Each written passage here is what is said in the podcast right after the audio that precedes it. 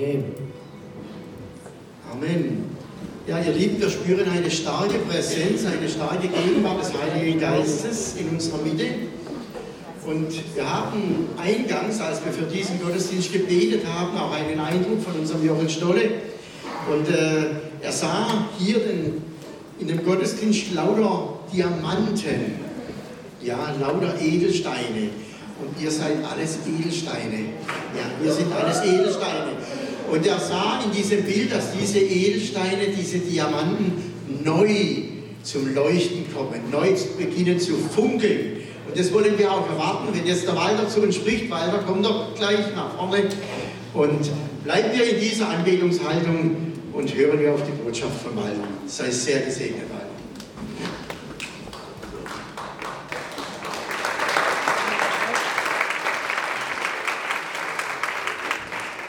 Einen wunderschönen guten Morgen. Ich sehe euch gar nicht. Kann man irgendwie das Licht anders machen, dass ich sehen kann? Ja, schon besser. Ich liebe es sehr, wenn ich die Menschen sehe, zu denen ich predige. Manchmal ist man in Versammlungen, dann ist alles dunkel, weiß man gar nicht, ob die Leute noch da sind. Man steht in einem Scheinwerferlicht. Okay, wunderschönen guten Morgen. Ich wünsche euch auch einen gesegneten dritten Advent. Ankunft heißt das ja. Und ich persönlich feiere Weihnachten unglaublich gerne. Viele Menschen in unserem Land wissen ja gar nicht mehr, was die Bedeutung von Weihnachten ist. Äh, aber es ist eines der größten Ereignisse in der Geschichte der Menschheit. Und ich möchte auch etwas daraus vorlesen, dann aus, der, aus dem Lukas-Evangelium. Ich möchte aber vorweg etwas bekannt geben. Wir haben im Juni nächsten Jahres eine große Konferenz in der Schützenhalle in Lüdenscheid. Und wir nennen das Afrika-Konferenz. Und wir haben natürlich einige wirklich gute Leute eingeladen, auch aus der afrikanischen Welt, vom afrikanischen Kontinent. Wir sind da seit Jahren auch wieder verstärkt unterwegs. Und es ist einfach unglaublich zu sehen, was Gott in diesem, auf diesem Kontinent tut. Wenn du mal sehen willst, was Feuer ist, was das Feuer des Heiligen Geistes ist, dann solltest du mal mit uns nach Afrika kommen. Da brennt es lichterloh, kann ich euch sagen. Und da kommen jeden Tag Tausende und Tausende und Tausende und Tausende Menschen zum Herrn Jesus und sind vom ersten Moment an glühende Verkündiger des Evangeliums. Kleine, große, alte, junge, es ist unglaublich, was da passiert. Viele Zeichen und Wunder. Die bringen sogar ihre Verstorbenen mit in die Versammlungen und glauben, dass Gott sie von den Toten auferweckt. Und vieles, vieles, vieles mehr. Und äh, ich habe nicht die Zeit, euch über all die Gastredner zu informieren, die kommen zu dieser Konferenz. Äh, ich kann euch nur bitten, dass ihr mal Gott fragt, ob ihr nicht dabei sein sollt. Ja? Und es geht nicht nur um Afrika, es geht auch um Europa, es geht auch um Deutschland. Es geht auch um die vielen Afrikaner, die wir in Deutschland haben, auch um die vielen afrikanischen Christen, die wir in Deutschland haben, die teilweise sehr isoliert leben, die man nicht in den üblichen auch Leitungskreisen, Netzwerken sieht, ganz wenig. Und es ist einfach nicht gut, weil ich weiß, gerade diese Afrikaner haben einen enormen Schatz von Gott und den brauchen wir. Wir sind in einem jämmerlichen, erbärmlichen Zustand in Deutschland, geistlich gesehen. Die Kirchen werden immer leerer und leerer und leerer und Hunderttausende verlassen die Kirchen jedes Jahr. Das muss man sich mal überlegen. Und die Freikirchen sind da auch von betroffen. Und dann Corona hat noch das Seinige dazu getan. Wir haben jetzt einen Krieg direkt vor der Haustür. Wir wissen alle noch nicht, wo das hingeht. Wir haben ja auch die Lektion, die Gott uns geben wollte, von Corona gar nicht gelernt. Und dann muss Gott halt zu anderen Sachen greifen um uns aufzuwecken. Wir brauchen ein wirkliches Erwachen in Deutschland. Zuallererst des Volkes Gottes und auch der geistlichen Leiterschaft in Deutschland. Und afrikanische Christen, brasilianische, vietnamesische, thailändische, wie auch immer, die in unserem Land sind, sind so eine Bereicherung für uns. Ich weiß, für manchen Christen, der kriegt sogar Gänsehaut, weil das was mit Rassismus zu tun hat. Aber wir brauchen Hilfe von außen in Deutschland. Vielleicht wisst ihr das noch nicht. Aber es ist, wir, wir, wir, schaffen uns, wir schaffen es nicht, uns am eigenen Schopf aus dem Sumpf zu ziehen. Das hat nur einer geschafft, das war Münchhausen und das war Lügner. So, wir wollen das zusammenbringen, den Kontinent, Afrika, Deutschland, Europa und die Gemeinden, in, die, die, afrikanischen Gemeinden in Schweiz, Österreich, wo sie auch immer sind und wo sie offen sind für den Heiligen Geist. Es ist einfach nur krass, was bei denen passiert in unserem Land und es wird kaum wahrgenommen. So, in diesem Heft, unser Weg, kannst du alle Infos haben. Du kannst dich jetzt schon anmelden zur Konferenz. Natürlich werden wir starke Anbetung haben. Und äh, Heidi Becker wird unter anderem auch da sein. Sie wird wahrscheinlich die einzige Weiße mit mir sein. Ansonsten habt ihr es dann nur mit farbigen Leuten zu tun. Ja? Und ich freue mich riesig auf diese Konferenz. Ich glaube, dass diese Konferenz auch einen Schub in Weltmission nochmal nach vorne bringen wird in Deutschland. Wir sind ja international unterwegs. Wir haben immer noch das Rehabilitationszentrum für Drogenabhängige in Lüdenscheid, Haus Wiedenhof. Wenn du Leute kennst, die nicht frei werden von Sucht, schick sie zu uns. Ja, wir nehmen sie auf, die brauchen kein, nichts zu bezahlen, die brauchen keinen Kostenträger bringen, gar nichts. Bring sie zu uns, wir nehmen sie liebevoll auf den Wiedenhof und sorgen dafür, dass sie frei werden. Tausende sind frei geworden. Und so haben wir solche Zentren überall auf der Welt, gerade auch in Asien. Und während der Corona-Zeit haben wir in Manila, wir haben eine große Arbeit in Manila, während der Corona-Zeit, als Manila eine Geisterstadt war, das muss man sich mal vorstellen, da ist ja normalerweise 24 Stunden Betrieb. Ja, nonstop ist da immer Betrieb. Und dann durch Corona, Lockdown, wurde Manila auf einmal eine Geisterstadt. Und du konntest, äh, wenn du die Erlaubnis hattest, richtig zügig durch die Straßen fahren, ist noch nie da gewesen. Während dieser Zeit haben wir auf dem Smoky Mountain, das ist der Müllberg, einer der größten Müllberge der Welt, wo viele Tausende von Armen leben, haben wir ein Zentrum gegründet, eine WG gegründet von Missionaren und auch eine Gemeinde. Also durch Corona lassen wir uns nicht abschrecken, stecken nicht zurück. Ich liebe es, wenn ich Menschen und Männer und Frauen Gottes sehe, die im Glauben gehen. Und auch hier in Deutschland gibt es das, dass Gemeinden in der, in der Corona-Zeit haben sich verdoppelt. Halleluja. Ich war gerade in, in, in Sachsen drüben, da hat einer eine Gemeinde gegründet während der Corona-Zeit. Ja, es ist alles möglich bei Gott. Ja? Und wenn der Feind versucht, eine Tür zuzumachen, kannst du sicher sein, der Heilige Geist macht eine andere Tür auf. So einfach ist das. Ich weiß, als Corona kam, haben die Leute gesagt, jetzt bist du arbeitslos. Und ich sagte, wieso denn das? Ja, du kannst jetzt nicht mehr reisen, du kannst nicht mehr in den Flieger einsteigen. Da habe ich gesagt, ja, das mag wohl sein, aber stoppen kann mich doch keiner, das Evangelium zu verkündigen. Und dann bin ich liebend gerne einkaufen gegangen. Meine Frau hat es ja gar nicht mehr glauben können. Da standen die, da standen die vom Supermarkt in Schlange mit ihrem Wagen. Könnt ihr euch erinnern? Vor mir eine Schlange, hinter mir eine Schlange, alle wollten sie da rein, nur eine bestimmte Anzahl konnte da rein, ich mittendrin und niemand konnte weglaufen und ich konnte den predigen. Halleluja.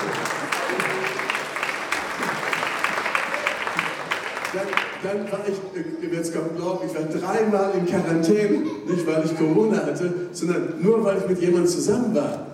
Und dann kamen die doch wahrhaftig vom Ordnungsamt und haben geprüft, ob ich zu Hause bin. Da habe ich gedacht, oh, wartet ihr lieben Leute. Wir haben, wir haben ein Traktat extra für diese Zeit gedruckt von Petra Feddersen. Und dann kamen die zum, beim zweiten Mal, nach zwei Tagen, müsst ihr euch vorstellen, dann habe ich die gleich evangelisiert mit diesem Traktat. Nach zwei Tagen kamen sie wieder, haben sie schon ein silbernes Tablett gehabt, dann sollte ich die Traktate da drauflegen. So sind wir dann ins Rathaus gekommen. Also meine Zeit. Ja? Gott ist doch immer noch unter Kontrolle. Amen. Und auch heute Morgen ist er Kontrolle. Und wenn hier jemand belastet ist, ich hatte auch so ein Wort heute Morgen, als ich aufgestanden bin, dass es hier einzelne Leute gibt, vielleicht auch nur eine Person, vielleicht auch ein paar mehr, die haben einen großen Schmerz. Du bist verlassen worden. Du bist verlassen worden von einem Ehepartner, der gestorben ist. Du bist verlassen worden von einem Ehepartner, der sich von dir getrennt hat. Du fühlst dich verraten. Du blickst hinten und vorne nicht mehr durch. Du weißt nicht, wohin mit dem Schmerz, du weißt alles theoretisch in deinem Kopf. Freunde haben dich verraten, haben dich verlassen.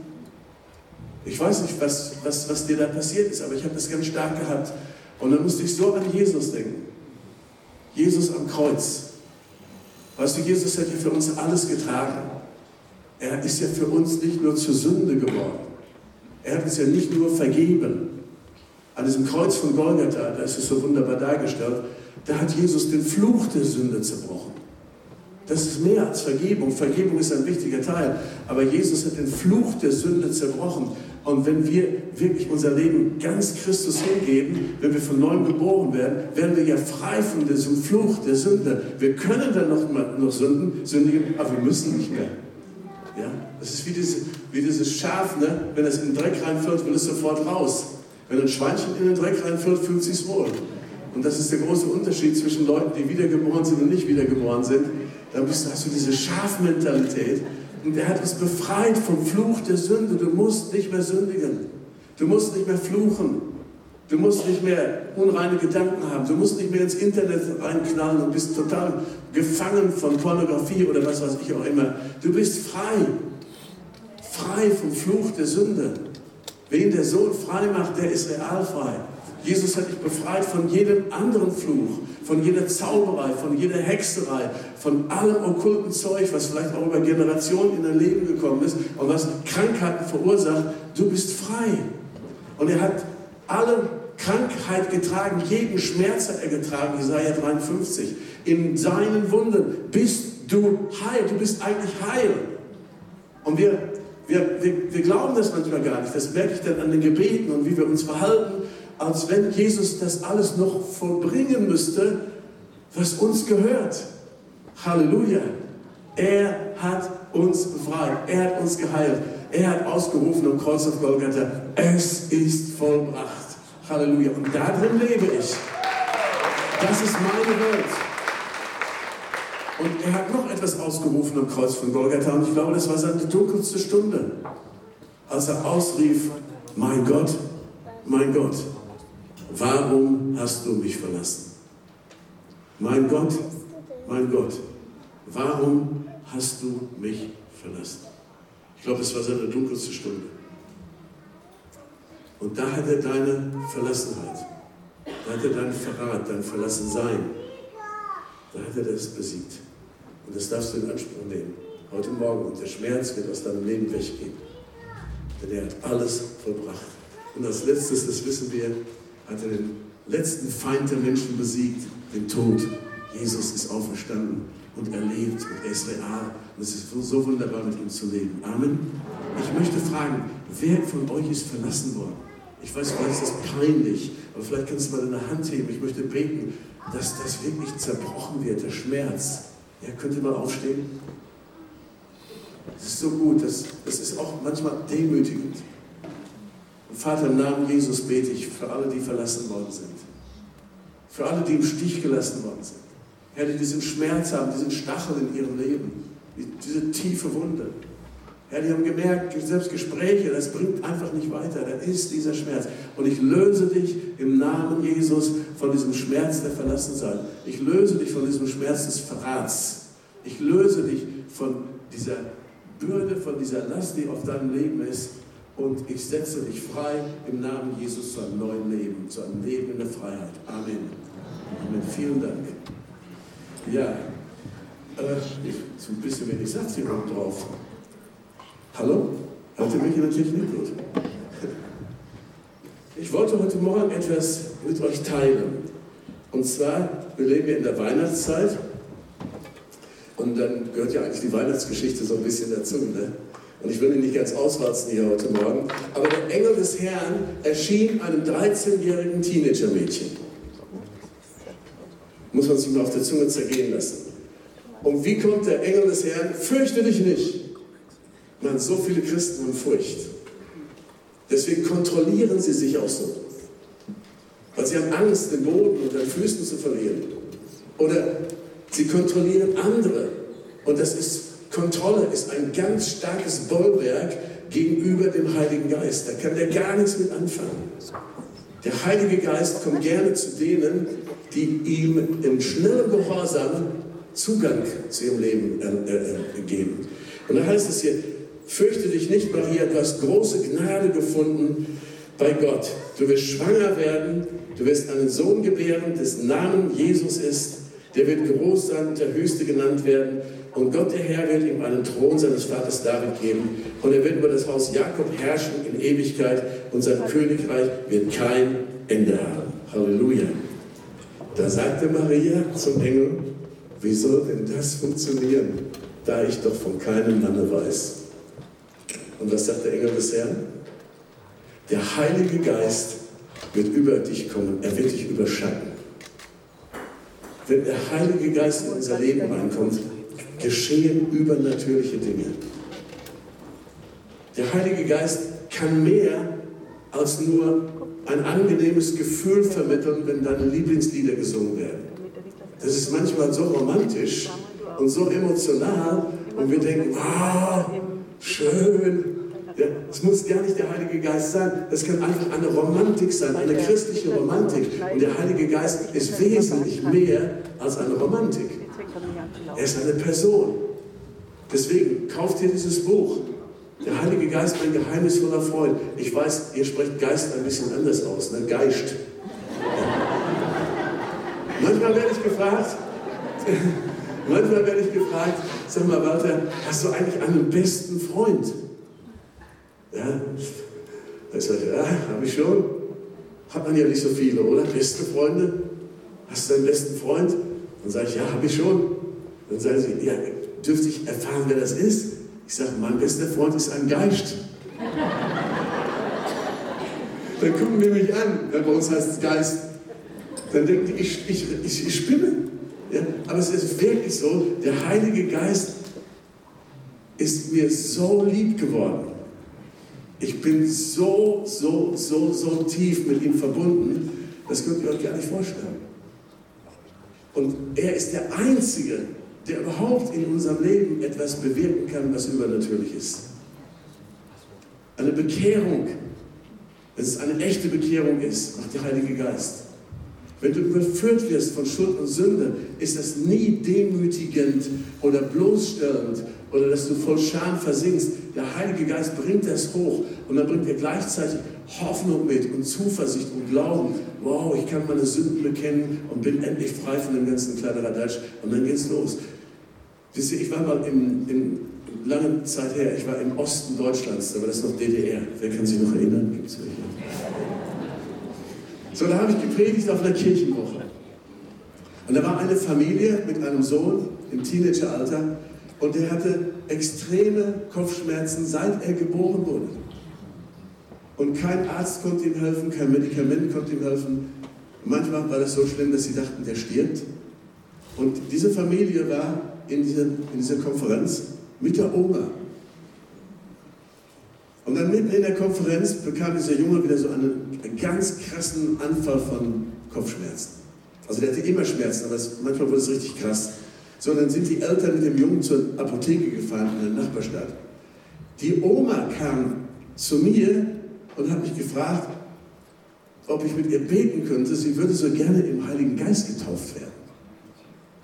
Weißt du, Jesus rettet, Jesus heilt, Jesus befreit und Jesus tauft uns mit dem Heiligen Geist und mit Feuer. Und das wollte sie haben. Und dann sind wir in ein Zimmer gegangen, in der Kirche dort. Und dann wollte ich ihr die Hände auflegen, wollte mit ihr beten. Da sagt sie, nein, nein, nein, nein, nein. Ich sage, du hast doch gerade gesagt, du willst Gebet von mir haben. Er sagt, ich möchte erst meine Sünden bekennen. Ich sage, hast du noch nie deine Sünden bekannt? Doch, doch, doch, doch, alles. Ich habe gebeichtet, alles, mein ganzes Leben in Ordnung gebracht. Aber eine Sache habe ich, die habe ich noch niemandem erzählt. Und ich weiß, ich muss die ans Licht bringen. Und dann hat sie ein großes, großes, großes Unrecht aus dem Zweiten Weltkrieg bekannt. Und während sie das bekannte, fiel der Heilige Geist auf sie. Bam, ich habe gar nicht meine Hände aufgelegt. Fiel der Heilige Geist auf sie. Die Oma hob ihre Hände, stand vor mir auf und fing an, Gott zu loben und zu preisen in neuen Sprachen. Die Tränen der Freude, die Tränen der Erleichterung, alles war in den Tränen drin. Ja? Die flossen wie so ein Wasserbach runter.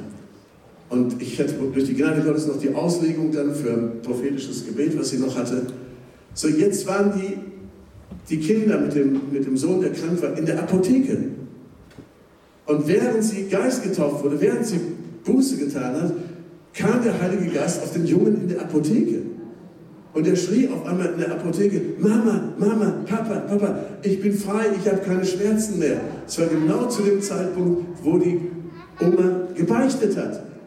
Und dann kamen die zurück und der Junge brauchte nie wieder Medikamente und nie wieder wurde er behandelt wegen diesen Kopfschmerzen. Das ist Gott. Das ist der Heilige Geist.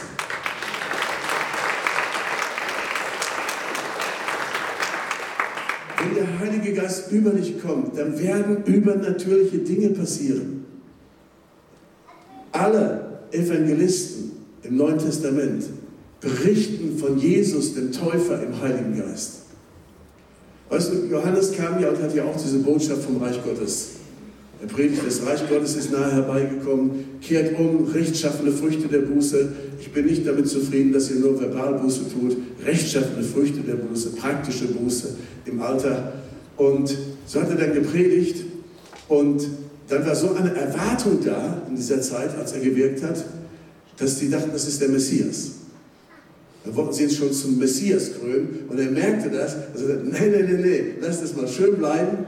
Er wird aber kommen. Der Messias wird kommen. Und wenn er kommen wird, was wird er dann tun? Er wird euch mit dem Heiligen Geist und mit Feuer taufen. Ist das nicht interessant? Ich glaube, Johannes der Täufer wusste überhaupt nicht, was er da gesagt hat. Das gab es gar nicht. Es gab noch nicht das Pfingsten, es gab noch nicht die ganze Ausgießung des Heiligen Geistes, die wir im Neuen Testament kennen. Und alle Evangelisten durch die Reihe haben alle davon bezeugt, dass Jesus kommen wird und er wird euch mit dem Heiligen Geist und mit Feuer taufen. Ich habe es gestern Abend erzählt, wie ich das erlebt habe. Es hat mein Leben dramatisch verändert. Meine Bekehrung war radikal. Ich bin radikal wiedergeboren worden und meine Geistestaufe war radikal. Ich weiß nicht, was wichtiger war.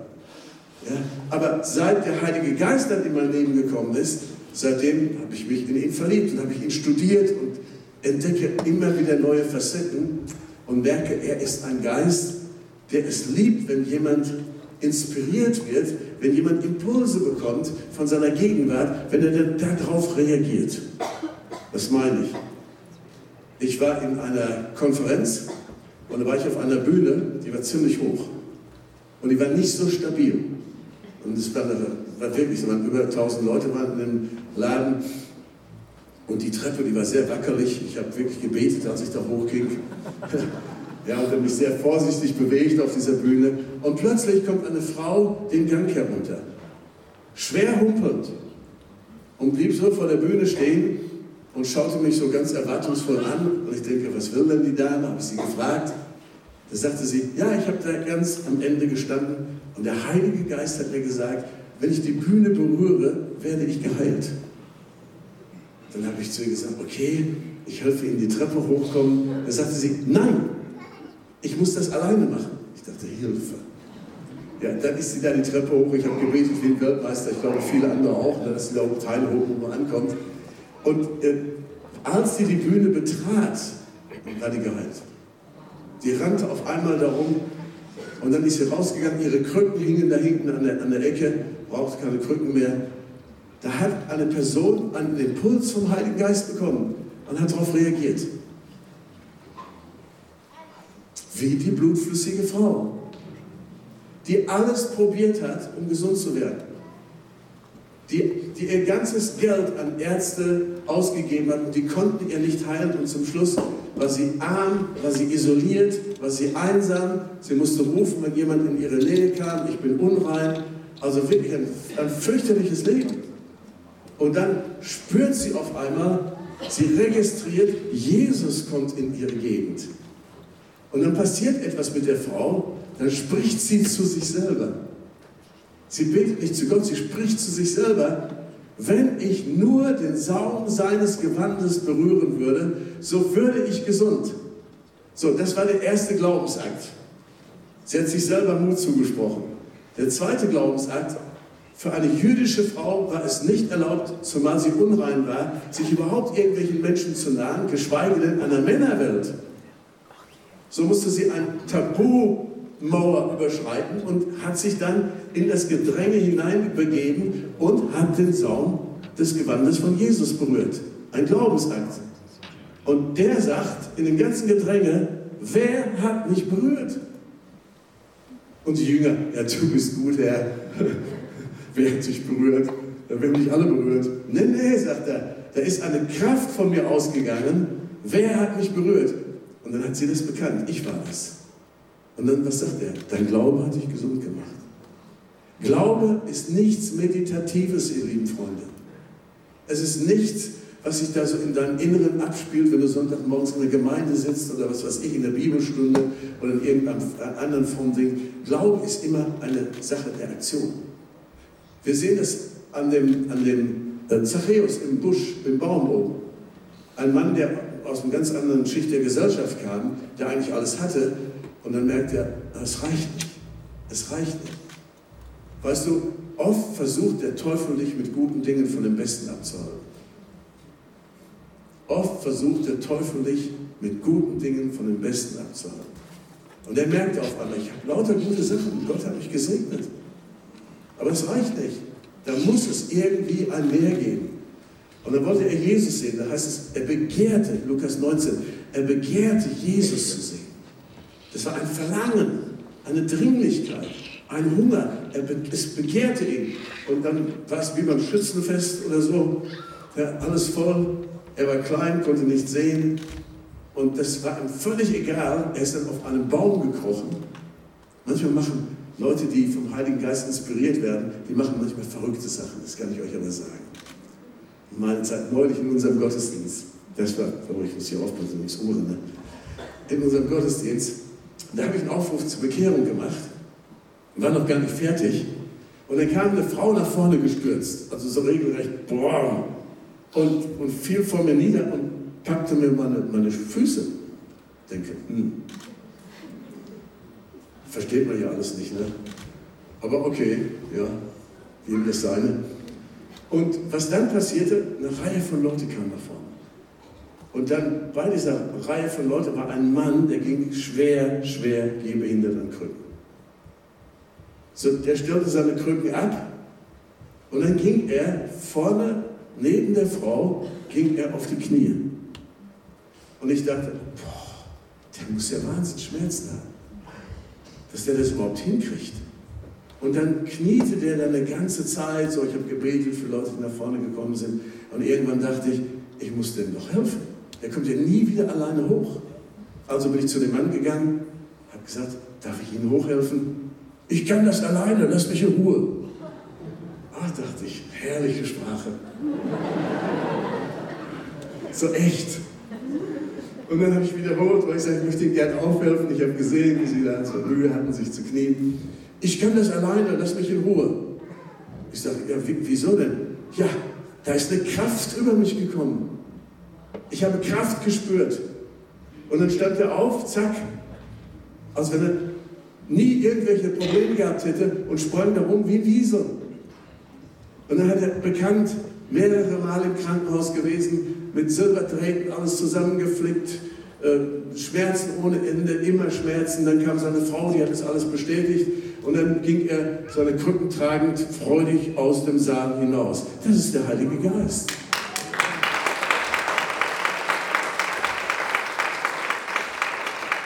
Hatte einen Impuls. Er hatte einen Impuls, obwohl er Gott noch gar nicht so kannte. Er hat mir gesagt, ich wusste, wenn ich mich niederknie da vorne, werde ich gesund hier rausgehen. Ich war in einer anderen Versammlung, das ist alles hier in Europa passiert. Da kommt eine Frau, während ich predige, kommt die nach vorne und steht vor mir und weint und weint und weint und weint. Ich denke, was sagt denn die Frau? Ich sage, was ist los mit Ihnen? Und sie sagte, ich bin seit Jahren, seit Jahren schon von meiner Kindheit an, bin ich geplagt von Neurodermitis, schwerster Neurodermitis. Kein, keine, keine Medizin kann mir helfen, kein Arzt. Ich kratze mich noch zu Tode. Und ich stand da hinten und der Geist Gottes hat zu mir gesagt, wenn du den Gang runtergehst und du kommst vorne vor die Bühne, wirst du gesund sein. Ich mache eine lange Geschichte kurz. Die hat vollkommene Heilung erlebt. Auf einen Impuls vom Heiligen Geist. Und das liebt der Heilige Geist, wenn er Impulse gibt und du reagierst im Glauben schnell darauf. Auch Gaben des Geistes ist ja nichts anderes. Man hat Impulse und dann zack, prophezeit man und dann hat man Worte Erkenntnis oder dann hat man Worte Heilung oder dann hat man Worte Weisheit oder man hat eine Zungenbotschaft und ein anderer legt sie wieder aus. Das sollte eigentlich normales Christentum ausmachen. So der Heilige Geist wird dich überschatten. Und das, was du zur Geburt bringen wirst, wirst, das wird der Retter der Welt sein. Das muss man sich mal überlegen. Und in diesem Moment, wo Maria sagte, mir geschehe, wie du geglaubt hast, passierte das Wunder. Und dann musste sie zu ihrem Verlobten gehen und ihm bekennen, ich bin schwanger. Und der ist aus allen Wolken gefahren, hundertprozentig. Aus allen Wolken, die es damals gab. Von wem? vom Heiligen Geist. Was? Bist du bekloppt? Was ist das für eine Nummer? Was ist das für eine Zumutung, oder? Aber Gott macht solche Sachen. Und dann, wenn wir uns darauf einlassen, dann geht das richtig ab. Dann geht das richtig ab. So viele haben so Furcht vom Heiligen Geist. So Furcht, Furcht hinzufallen, Furcht, ihr, ihr Image vielleicht durch beschädigt oder ich weiß nicht, was so alles in den Köpfen der Leute abgeht. Angst, Kontrolle. Als ich mit dem Heiligen Geist getauft worden bin, habe ich das auch gehabt. Aber dann habe ich eine Entscheidung getroffen und gesagt, Geist Gottes, ich brauche dich, ich brauche dich. Das weiß ich hundertprozentig. Und selbst wenn ich sterbe, ich kann nicht tiefer erfahren wie in die liebenden Hände Gottes. Und dann brachst du dich. Wenn du wirklich mit dem Heiligen Geist gehen willst, kostet dich das alles. Es kann dich deinen Ruf kosten. Es kann dich enorme Probleme, enorme Probleme in deiner Familie bringen. Es kann dich enorme Probleme mit der Gemeinde bringen. Weißt du? Ich denke ja, Gott hat uns zu mehr berufen, als dass wir Kirche spielen. Ich habe zwei Männer getroffen, zwei Pastoren, die haben gewusst, sie können als Pastoren so nicht mehr weitermachen. Gute, gute Männer, aber die haben ihr Leben verglichen mit der Apostelgeschichte. Dann haben sie gemerkt, da kommt wenig von der, von der Dynamik, von der Kraft, von der Autorität. Da, da kommt wenig in der Gemeinde vor. Ja, die haben an Geistesgaben geglaubt. Ja, die haben auch irgendwie an Zungenreden geglaubt. Ja, die haben ans Charismatischen geglaubt. Aber es war nicht wirklich in Realität da. Weder in den Versammlungen noch im Leben der Menschen im Alltag. Und der erste Pastor, den ich da getroffen habe, da habe ich gepredigt und dann kam er anschließend zu mir und sagte, weißt du, ich werde meine Gemeinde zumachen. Ich will nicht mehr so weitermachen. Habe ich gedacht, okay, kann ich verstehen, habe mir so ein bisschen erzählt. Dann bin ich über die Straße gezogen und dann habe ich nichts mehr von ihm gehört. Für Jahre. ich nichts mehr von ihm gehört. Dann mache ich einen Besuch in unserer Arbeit in Thailand, wir haben auch eine Drogenarbeit aufgebaut. Dann erzählt mir unser Leiter da, du, der Pastor, bei dem du damals gepredigt hast, der seine Gemeinde zumachen wollte, der lädt dich herzlich ein, in seiner Gemeinde zu predigen. Ist das so? Ja, sagte du, der, der hat der Erweckung am Laufen, das glaubst du gar nicht. Ich sage, hä? Und der, der will, dass du da predigst. Also ich dann dahin, sonntags zwei Gottesdienste, erzählte mir, ich so, zwei Gottesdienste. Ich komme dahin, treffe den Pastor im Büro.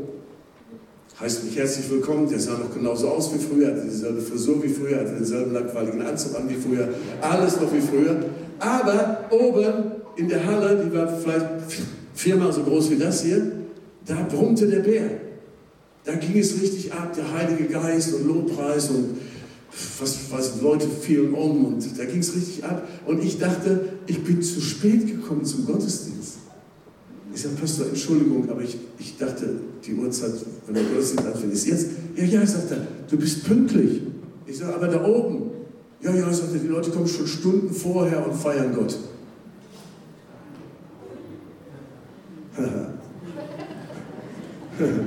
ich dann da hoch, ne? Und ich kenne seine erste Gottesdienst, erfüllt von der Kraft Gottes. Wir haben 50 krasse Heilungen gehabt, ohne eine Predigt über Heilung. Dann ging es in die Pause. Nach der Pause, zweite Gottesdienst, kommt eine Frau, die ein Video während der Pause zu Hause in ihrem Haus gedreht hat. So, sie kommt nach Hause. Ihr Mann geht an so einem, wie nennt man die Dinger? Rollator. Ja, Schlaganfall. Die Frau kommt nach Hause, drückt ihrer Tochter das Handy in die Hand und sagt, film mal, was jetzt passiert. So, sie kommt nach Hause und tritt den Rollator unter den Händen ihres Ehemannes weg. Bumm. Und sagt, das musst du nicht mehr tragen, das musst du nicht mehr haben. Denn der Herr Jesus hat dich am Kreuz auf Golgatha gesund gemacht und dann lief der durchs Zimmer wie ein Wiesel.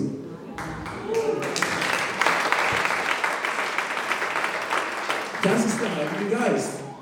So, zweiter Gottesdienst, auch Wahnsinn, habe immer wieder da gepredigt. Ich bin aber zu dem Pastor gegangen, habe gesagt, sag mal, du wolltest doch deine Gemeinde zumachen. Ja, sagt er, als du weg warst, habe ich gebetet im Büro, habe ich gesagt, Herr Jesus, so mache ich nicht mehr weiter. äh, ich mache die Gemeinde jetzt dicht. Dann hat der Jesus zu ihm gesprochen. Ich sagte, habe ich dir das gesagt? Habe ich dir gesagt, du sollst die Gemeinde zumachen? Nee, sagt er, aber guck mal, dies und das hier funktioniert doch gar nichts. Wir machen nur vom Programm.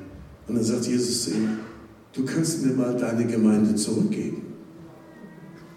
Aha. Also, nächsten Sonntag geht er in den Gottesdienst, geht nicht auf die Bühne, sondern setzt sich einfach da rein. Jetzt die Erwartung der Leute. Ne? Wo ist denn der Pastor? Warum setzt er sich da in der Mitte? Der muss uns doch jetzt hier bedienen. Der muss uns doch jetzt unterhalten. Ja, und dann fangen die da an zu reden und zu quatschen. Und, ja, Pastor, was ist denn los? Auch sagt er, ich bin jetzt einer von euch. Ja, willst du nicht, willst du nicht auf die Bühne gehen? Willst du nicht predigen? Nee. Hat dann erzählt, was er erlebt hat. Die Hälfte der Gemeinde ist gleich abgehauen. Und die andere Hälfte fing an zu beten. Und dann haben die eine Zeit des Betens und des Fastens gehabt. Und dann brach der Heilige Geist aber wirklich durch. Und auf einmal hast du da eine Gemeinde, die vom Heiligen Geist geleitet wird. Und nicht mehr von Methoden und nicht mehr von, was macht man so und dies und das und jenes. Boah, erfüllt vom Heiligen Geist. Du, da, da kam ein, ein buddhistischer armer Mensch kam in diese Gemeinde aus dem Slum. Der konnte nicht lesen und nicht schreiben. Aber der wurde so angezogen von diesem Worship im Heiligen Geist. Er hat sowas noch nie gehört. Und die Gemeinde, die beten eine halbe Stunde, dreiviertel Stunde nur in Sprachen an. Und dann senkt sich die Kraft Gottes auf die Versammlung. Und er kam da rein und ist zutiefst überführt worden von Schuld und Sünde und von seinem Buddhismus und hat ganz tief sein Leben Jesus gegeben. Ganz tief. Dann ist er immer wieder dahin gegangen. Und ich muss dir sagen, diese Gemeinde, da hast du alle Schichten der Gesellschaft. Politiker, Schauspieler, die Ärmsten der Armen, quer durch. Junge, alte, ganz alte, quer durch. Und das in Thailand, in einem buddhistischen Land. So, jetzt war der da drin. Dann lernt er einen Mann kennen. Der hört sich seine Geschichte an und sagt, möchtest du lesen und schreiben lernen? Oh ja. Dann ermöglicht er diesem Mann lesen und schreiben zu lernen. Und er war fleißig. Und mit dem Heiligen Geist ging das Easy, easy, easy. Und dann sagt der Mann, möchtest du gerne einen Führerschein machen? Oh ja. Dann macht er den Führerschein. Der Mann hat das alles bezahlt. Dann hat Führerschein gemacht, bestanden. Sagt er, möchtest du gerne in meinem Busunternehmen Busfahrer werden? Und der, oh, oh ja. ja. Und dann wurde er Busfahrer. Ne? Im öffentlichen Busbetrieb wurde er Busfahrer. Und er hat sich Gedanken gemacht, wie in aller Welt kann ich die Menschen in meinem Bus mit dem Heiligen Geist und mit Jesus in Berührung bringen. Also hat er christliche Musik gespielt. Und dann fing der Heilige Geist an, im Bus zu heilen und zu befreien. Und Menschen sind zu Jesus gekommen. Da wollten die alle nur noch mit ihm Bus fahren. Ja, der Heilungsbus, er wurde bekannt als Heilungsbus. Und dann hat der, der, der, der, der Chef hat über das ganze Unternehmen gestellt. Das ist das, was der Heilige Geist tun will. Und er möchte das mit dir tun, er möchte das durch dich tun, aber es braucht eine gewisse Radikalität, dass wir unsere Religiosität erkennen und unsere Religiosität abschneiden. Der andere Mann, den ich kennengelernt habe, der lief mir in Bad Gandersheim in der Bibelschule beim Weg. Ich habe da gepredigt und der war der nächste Prediger und ich wusste seine Geschichte. Der hatte auch eine Gemeinde in England nett, fein, schön, ach, wunderschöne Atmosphäre, Sonntagmorgens und so weiter. Und er merkte, das, das, es geht doch um mehr als um das. Es geht doch um das Reich Gottes, dass sich das Reich Gottes ausbreitet. Und äh, er hat auch gebetet, lieber Gott, was soll ich machen? Ich mache nicht mehr so weiter. Da hat Gott ihm gesagt, mach die Gemeinde zu. Dann kam am nächsten Sonntag in den Gottesdienst mit einer Säge mit dem Fuchsschwanz. Kennt ihr das? Wir Schwaben, ja, Schaf für Schaf, verrostete Bau. Ja, dann braucht man so ein Ding vielleicht heute nicht mehr, keine Ahnung. Ne? Und er kam mit dem Fuchsschwanz und hat dann die Kanzel abgesägt. Boom! Und hat sich dann auch unter das Volk gemischt und hat einfach umgesessen. Da gab es einen Tumult. Und auch da, die Hälfte der Leute haben ihn augenblicklich verlassen. Und die andere Hälfte fing an zu beten und dann ging das aber richtig los. Dann wurde dieser Mann bekannt für Zeichen und für Wunder und die Gemeinde wurde bekannt für Zeichen und Wunder. Das ist noch ein größeres Wunder. Wenn die Gemeinde bekannt wird für Zeichen und Wunder, wenn die Gemeinde in die Mündigkeit kommt, wenn die Gemeinde anfängt, die Kranken zu heilen, wenn die Gemeinde anfängt, die, Gemeinde, die, die Dämonisierten zu befreien, das Evangelium vom Reich Gottes zu verkünden, das ist deine und meine Berufung. Wir sind ein königlich-priesterliches Volk. Das ist unsere Berufung. Du bist nicht dazu berufen, deine Kirchbank zu, warm zu halten oder sowas. Nee, Martin Luther, als er die Reformation brachte, das war ein gewaltiges Ding. Amen. Aber das war nicht alles, was er wollte. Er wollte das Volk Gottes in die Mündigkeit führen. Das war sein Ziel. Ein königliches, priesterliches Volk.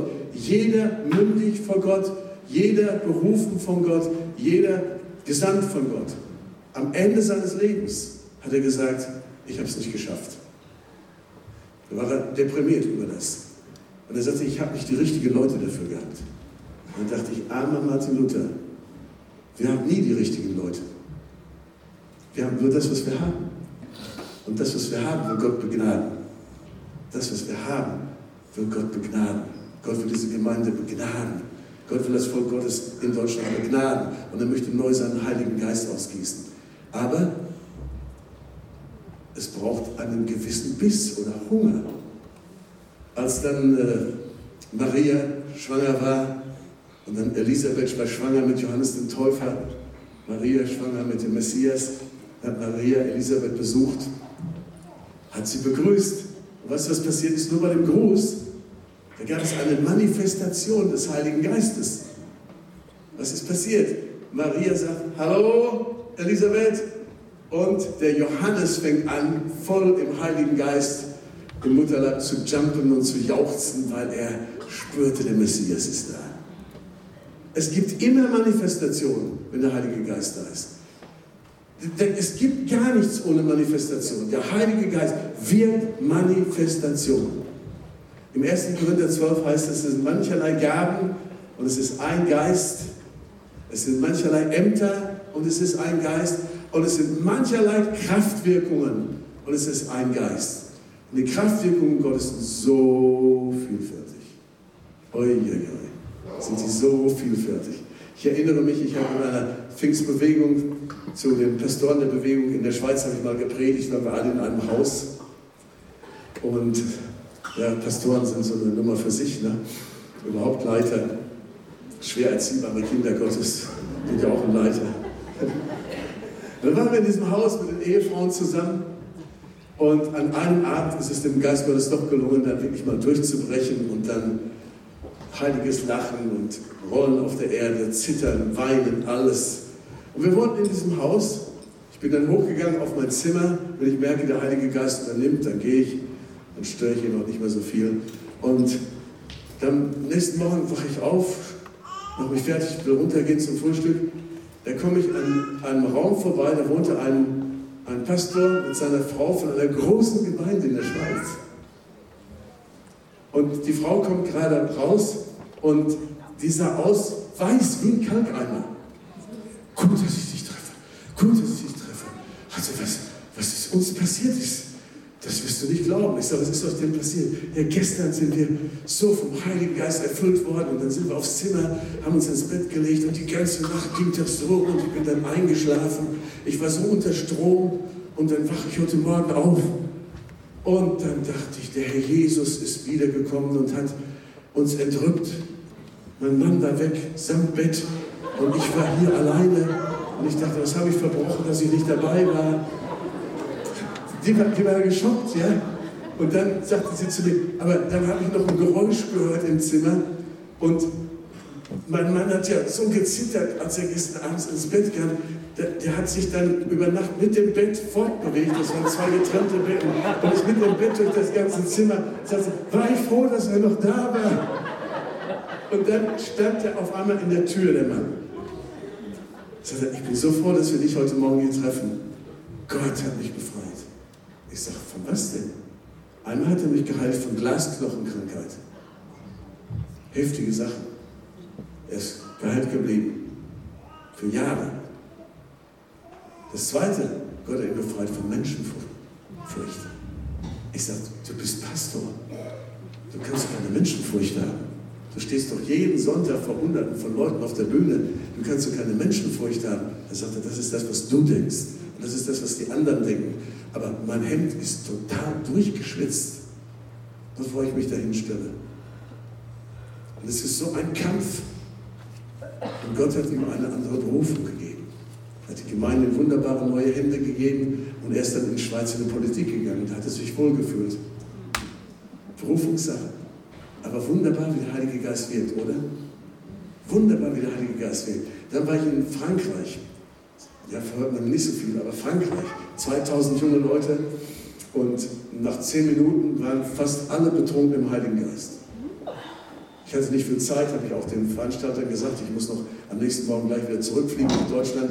Dann sagte der Veranstalter, ja, ja, aber wir haben noch eine Veranstaltung für dich, separat. Das sind die Pastoren dieser Bewegung mit ihren Ehefrauen, die warten auf dich. Also mein Übersetzer war ein Deutscher, der in Marseille gearbeitet hat, unter Drogenabhängigen, das war mein Übersetzer. Also ich dann dahin, wo die Pastoren waren mit ihren Frauen und äh, ungefähr so eine Anzahl von Menschen wie hier. Und die hat mich dann wunderbar übersetzt, aber auf einmal kam der Heilige Geist über meinen Übersetzer. Dann lacht er da. Ich kann kein Wort Französisch. Ja, kein Wort Französisch.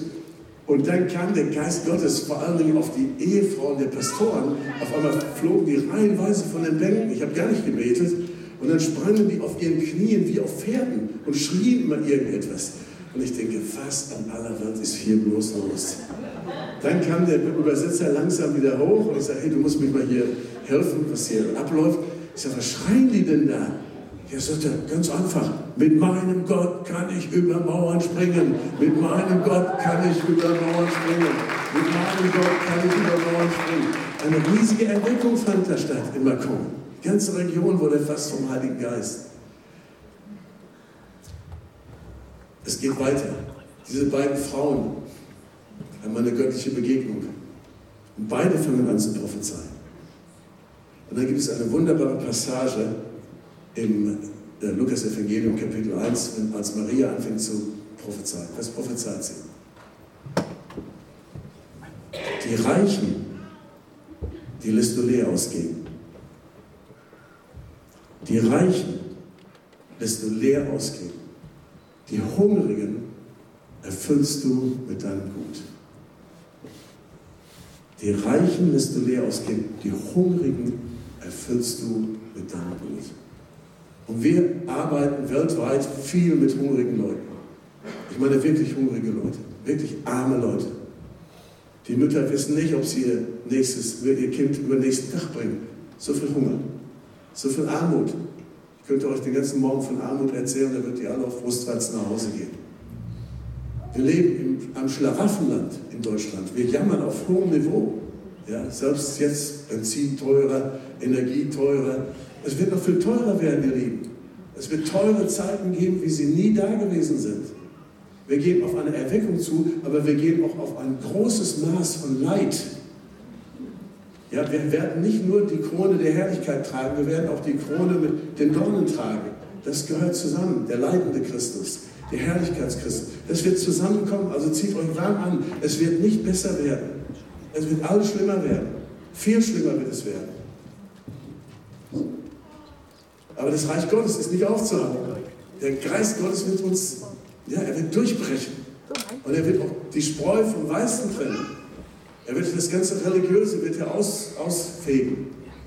Und so haben wir viel mit hungrigen Leuten zu tun, haben wir viel mit wirklich, wenn ich in Manila in einem Gefängnis predige, Ario hat da auch gepredigt, da leben 100 Leute auf 4 mal 4 Quadratmeter. Und die kriegen nichts zu essen. Wir schleppen da riesige Bottiche von Suppen hin und wir verköstigen sogar noch die Wärter mit, weil die auch nichts zu essen haben. Also ich könnte euch da wirklich Horrorszenarien äh, aufmalen heute Morgen. Aber ich spreche nicht von diesem Hunger. Ich spreche nicht von diesem Hunger. Die Hungrigen erfüllt er mit seinem Blut. Das sind die Menschen, die geistlich hungrig sind. Diese blutflüssige Frau war nicht nur auf Heilung aus, die wollte Jesus berühren. Der Mann, der Zachäus oben auf dem Baum, der wollte nicht nur eine, ein Spektakel erleben, der, der begehrte Jesus zu sehen. Der blinde Bartimäus, von dem ich gestern Abend gepredigt habe, da war ein, ein, eine Dringlichkeit, da war ein Hunger in seinem Leben zu sehen. Er wollte Jesus berühren. Ich weiß nicht, wie das mit dir ist. Gib dich doch nicht zufrieden mit Religion. Gib dich nicht zufrieden mit christlicher Religion. Gib dich nicht zufrieden, dass du in einer schönen Gemeinde bist. Da gibt es doch wesentlich, wesentlich, wesentlich mehr.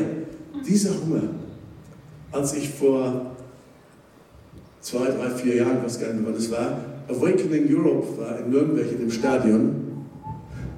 Und es war so die letzte Großveranstaltung in Deutschland in einem Stadion. Und ich habe Sonntagmorgen gepredigt, war heiß, Gott TV da, fing gerade an zu predigen. Es war uns nicht erlaubt, Aufrufe zu machen. Wir durften nicht das, den, den Rasen vom Stadion betreten. Die haben uns gesagt, wenn ihr den Rasen kaputt macht, müsst ihr 200.000 Euro Strafe bezahlen. Also die Veranstalter haben uns wirklich ins Gewissen geredet, bitte macht das irgendwie anders, aber keine Aufrufe. So, jetzt war ich da predigen am Sonntagmorgen. Was passiert? Am anderen Ende des Stadions springt eine Frau über die, über die, Begrenzung und rennt über das Feld. Und ich denke, Hilfe, immer bei mir. Ne? Und, und dann links und rechts wollten das auch schon Leute machen, aber da war der Security Service sehr gut. Und diese Frau wurde natürlich auch verfolgt vom Security Service, aber diese Frau lief unheimlich schnell. Ja? Müsst ihr euch vorstellen, 50.000, 60.000 Augen auf sie gerichtet, Gott sieht wie auf sie gerichtet und dann rannte sie übers Feld und ich denke, was passiert hier, lieber Gott? Ist es eine Verrückte oder was? Und dann kamen die vorne an und der Heilige Geist knockte die so um, boom. Und dann lag die da stundenlang unter dem Heiligen Geist. Nicht nur so angetatscht, ein bisschen, ein paar Minuten nach dem Gottesdienst. Hoffentlich dauert alles nicht so lange, die Knödel sind zu Hause schon fertig. Und wenn du das denkst, brauchst du Erweckung. Ja. so, dann lag die da, ja. Und dann haben wir sie in den Schatten gelegt, weil es war so heiß. Und dann später bin ich zu ihr gegangen und ich habe mich vorgestellt, sie hat mir ihren Namen gesagt. Ich sage, was in aller Welt hat dich denn bewogen, sowas zu machen? Es war ein Impuls vom Heiligen Geist. Sie wollte an diesem Morgen gar nicht ins Stadion. Sie wollte zu ihrer Gemeinde, zu ihrer Ortsgemeinde. Und der Geist Gottes gab ihr einen Impuls, nein, geh ins Stadion. Also kam sie ins Stadion. Hat sie die wunderbare Anbetung genossen. Da fing ich an zu predigen. Da sagte der Heilige Geist, jetzt musst du über den Zaun springen und nach vorne, ich will ein großes Werk an dir tun. Ich sage, äh, ist da was irgendwie vorausgegangen in deinem Leben? Er sagt, ich habe in den letzten Wochen und Monaten nur die Apostelgeschichte studiert. Und ich habe es mit meinem Leben verglichen. Und da muss ich zugeben, da gibt es nach oben ganz viel Platz. Aber ich habe in mir so einen Hunger gehabt. Ich möchte gerne in diese Dimension der Apostelgeschichte hineinkommen. Und die Apostelgeschichte ist die Geschichte des Heiligen Geistes. Und dann hat sie diesen Impuls gekriegt, im Stadion nach vorne zu rennen. Dann lag sie da. Ich sage, kannst du schon erklären, was da alles passiert ist? Oh, sagt sie, ich habe Gott noch nie so erlebt wie hier. Ich bin ein wiedergeborenes Gotteskind, aber so habe ich Gott noch nie erlebt. Das ist das Erste. Das Zweite, Gott hat eine Berufung über mir ausgesprochen. Das Dritte, Gott hat mich körperlich geheilt. Ich hätte gar nicht so laufen können. Ich hätte gar nicht so laufen können. Und er hat mich emotional geheilt. Boah, diese Frau ist aus dem Stadion rausgegangen. Ihr könnt es, nach, könnt es nachforschen, ja? Also, wenn ihr äh, Gott TV irgendwie erreicht oder so, dann könnt ihr dieses Video runterholen. So, das hat mich so beeindruckt. Und ich dachte, Gott, was ist das eigentlich? Was war das jetzt hier heute Morgen? Und der Heilige Geist sprach zu mir, ich werde einen Hunger schaffen. Ich werde einen Hunger schaffen in Europa, ich werde einen Hunger schaffen in Deutschland. Du wirst noch ganz andere Sachen sehen wie das.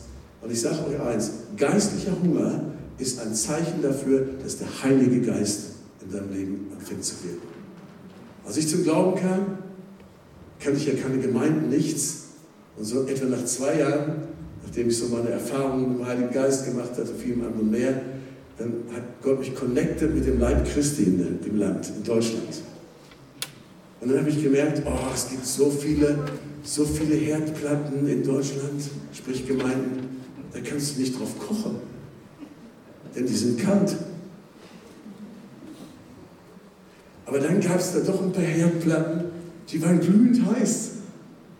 Ja, so Erweckungszentren will ich das mal nennen. Berlin war damals so ein Erweckungszentrum und Düsseldorf war so ein Erweckungszentrum und München war so ein Erweckungszentrum. Und als ich mich damit connected habe, auch Schäpter, ne, Geschäftsleute des vollen Evangeliums, als ich, als ich dann merkte, es gibt, diese, es gibt diese heißen Herdplatten, dann bin ich immer dahin. Ich habe manchmal noch nicht mal Geld gehabt, wieder zurückzukommen, aber ich hatte so einen Hunger. Ich wollte unter echtes Leben. Ich wollte unter echtes Wirken des Heiligen Geistes. Weißt du, von meiner Geburtsstadt bis nach Berlin waren das 500 Kilometer und wir mussten noch durch die Ostzone durchfahren. Wer sich daran erinnern kann. Ne? Und dann, dann bin ich dahin und da, da, da war der Volker Spitzer, Nollendorfplatz. Und die, da war jung und alt und reich und arm und Prostituierte und Drogenabhängige, alles waren da zusammen. Und ich sitze, ich habe sowas noch nie gesehen. Und der Volker macht einen Aufruf zur Bekehrung. Da kommt ein Lufthansa-Pilot nach vorne, da kommt eine Stewardess nach vorne, da kommt ein ganz armer, abgewrackter Hippie nach vorne und noch ein Obdachloser, der mir Leben Jesus gegeben. Und als sie aufgestanden sind, haben sie sich umarmt. Da habe ich gedacht, das kann nur der Heilige Geist. Und da wollte ich bei sein. Ich hatte so einen Hunger. Meine Freunde haben manchmal gesagt, was machst du da eigentlich? Du pilgerst da durch das ganze Land. Ich sage, ich brauche Leben, ich brauche wirklich, ich brauche Leben. Ich habe so einen Hunger nach mehr von Gott. Und ohne das hätte ich das nicht überlebt. Ihr Lieben, geistliche Hunger. Selig sind die, da geistlich Hunger haben. Ihnen gehört das Reich Gottes. Wenn ich in Indien predige, wenn ich in Afrika predige, wenn ich in der Mongolei predige, egal wo ich hingehe, in den Rest der Welt, dann mache ich gar keine Aufrufe. Dann mache ich überhaupt keine Aufrufe. Die Leute kommen in Scharen, kommen die geströmt. Ihr könnt Videos sehen bei mir auf Facebook. In Scharen, die kommen gerannt, als, als wenn ich gesagt hätte, ich habe eine Million Dollar für euch. Geistlicher Hunger. Da brennt der Busch. Oder soll ich sagen, da brennt das Herz. Und ich möchte beten, dass das in deinem Leben geschieht, dass du so einen geistlichen Hunger bekommst.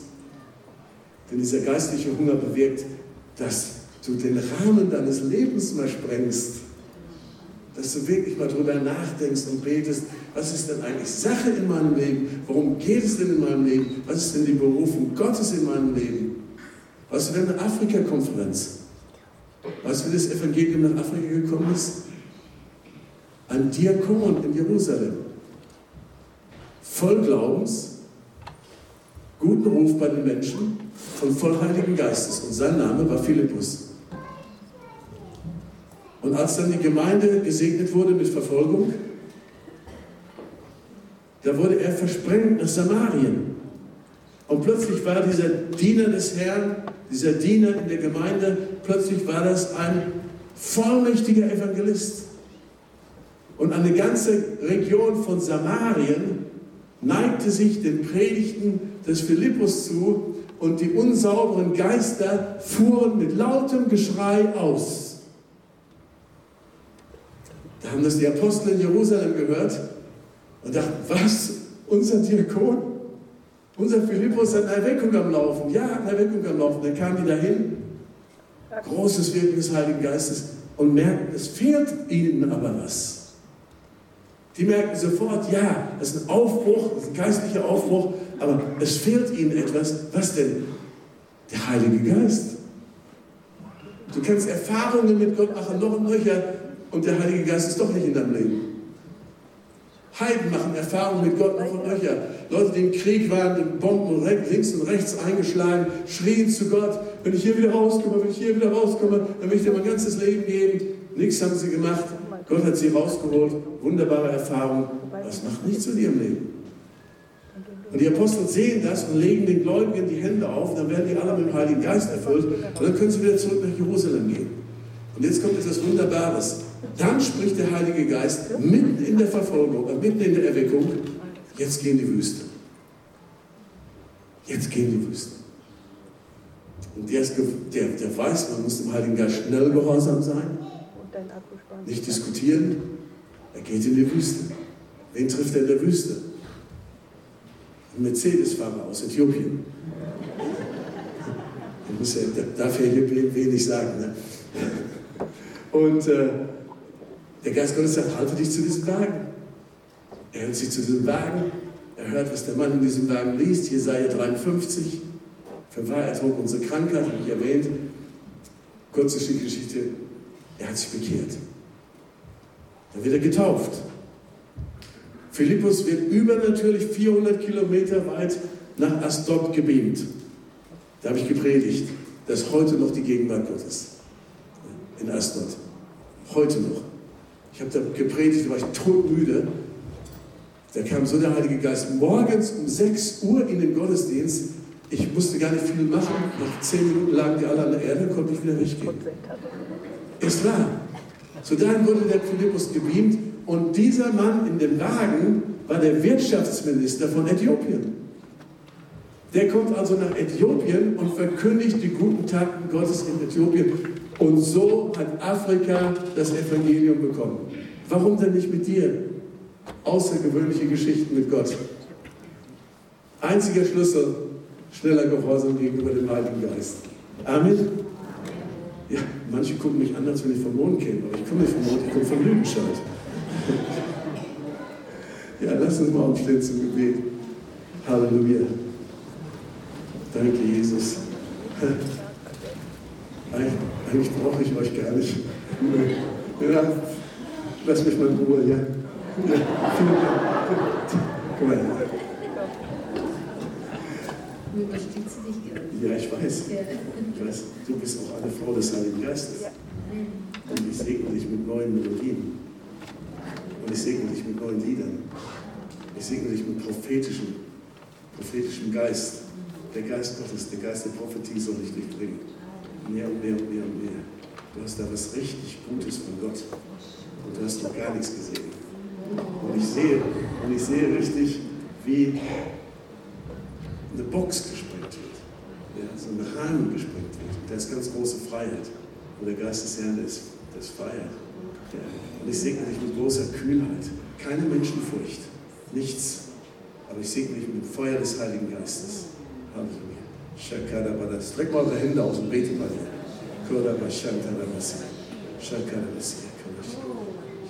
Empfang das, empfang das, empfang das. Das ist auch Feuer. Da wird Feuer über dich kommen, das wird nicht so schnell wieder vergehen. Es wird nicht an eine Versammlung gebunden sein, es wird nicht an eine Veranstaltung gebunden sein. Es wird brennen in deinem Leben, Tag und Nacht und Nacht und Tag. Und das Feuer wird nicht mehr erlöschen in dem Namen Jesus. Halleluja. Yes. Halleluja. Danke, Jesus. Wer will mehr von Gott? Wer will, ja, wo, wo seid ihr denn? Ja. Meine Zeit. Wer ist denn hungrig oder wer will hungrig werden? Mann.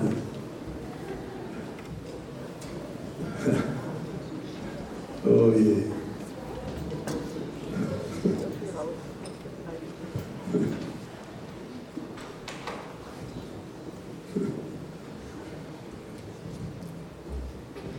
Ihr könnt ruhig ein bisschen näher kommen. Danke, Jesus.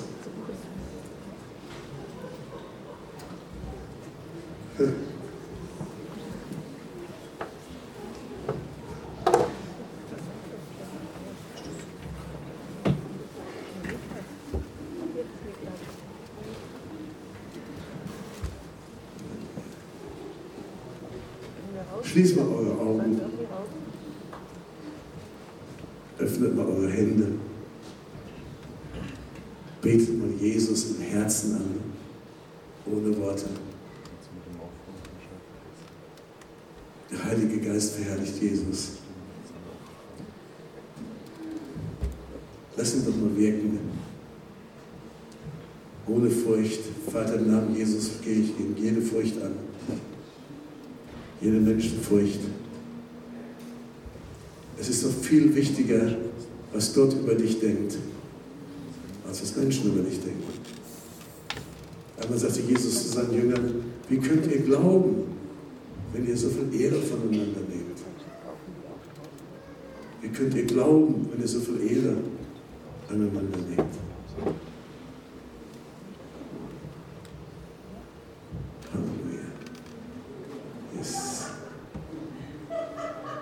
Heiliger Geist, ich heiße dich willkommen hier an diesem Ort heute Morgen.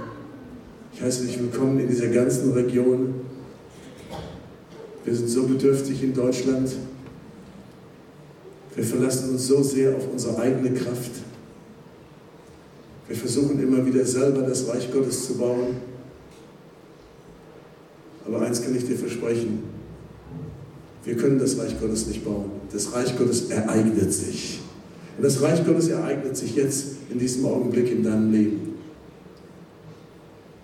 Und ich erwecke einen geistlichen Hunger in deinem Leben, über diesen Morgen hinaus.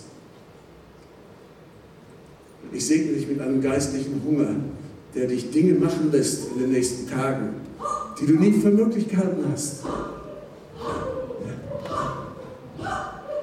Ich segne dich mit dem Feuer des Heiligen Geistes und mit der Kraft des Heiligen Geistes. Denn er wird auf dich kommen, er wird dich überschatten. Denn er nimmt dich jetzt in diesem Augenblick sehr, sehr, sehr ernst. Und er wird etwas in deinem Leben zur Zeugung bringen. Er wird etwas kreieren in deinem Leben, etwas Geistliches kreieren, was eine wirkliche Dimension des Reiches Gottes hat. Und du wirst diese Rettermentalität entwickeln. Denn die Menschen sind so verloren ohne Jesus in unserem Land. Und du wirst eine Heilungsmentalität entwickeln. Du wirst eine Befreiungsmentalität entwickeln. Und ich setze dich frei im Namen Jesus, auch von allem äh, religiösen rund um mich selbst drehen in Jesu Namen. Das Reich Gottes soll in dir neu aufbrechen, durchbrechen und sichtbar werden. Halleluja. Danke, Jesus. Halleluja. Halleluja. Schau nicht rum. Schau nicht rum. Sei einfach so vor Gott. Sei einfach so vor Gott. Danke, Jesus. Danke, Jesus. Auf manche werde ich die Hände legen, auf manche nicht.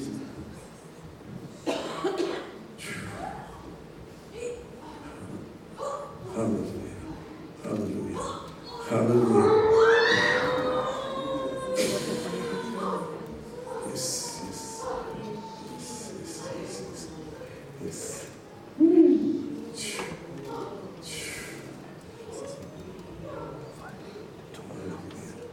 Oh. Keine Furcht, keine Furcht, keine Furcht, keine Furcht. Keine Furcht. Halleluja. Schau dich nicht ablenken durch Manifestationen. Schau auf Jesus. Halleluja. Danke, Jesus.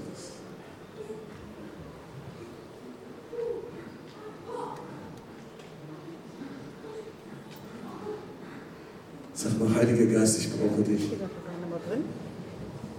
Heiliger Geist, ich brauche dich. Mach mich hungrig, Heiliger Geist. Mach mich hungrig. Mach mich gehorsam. Mach mich gehorsam. Trainiere mich in schnellem Gehorsam gegenüber den Impulsen des Heiligen Geistes. Danke, Jesus. Lass uns alle unsere Hände erheben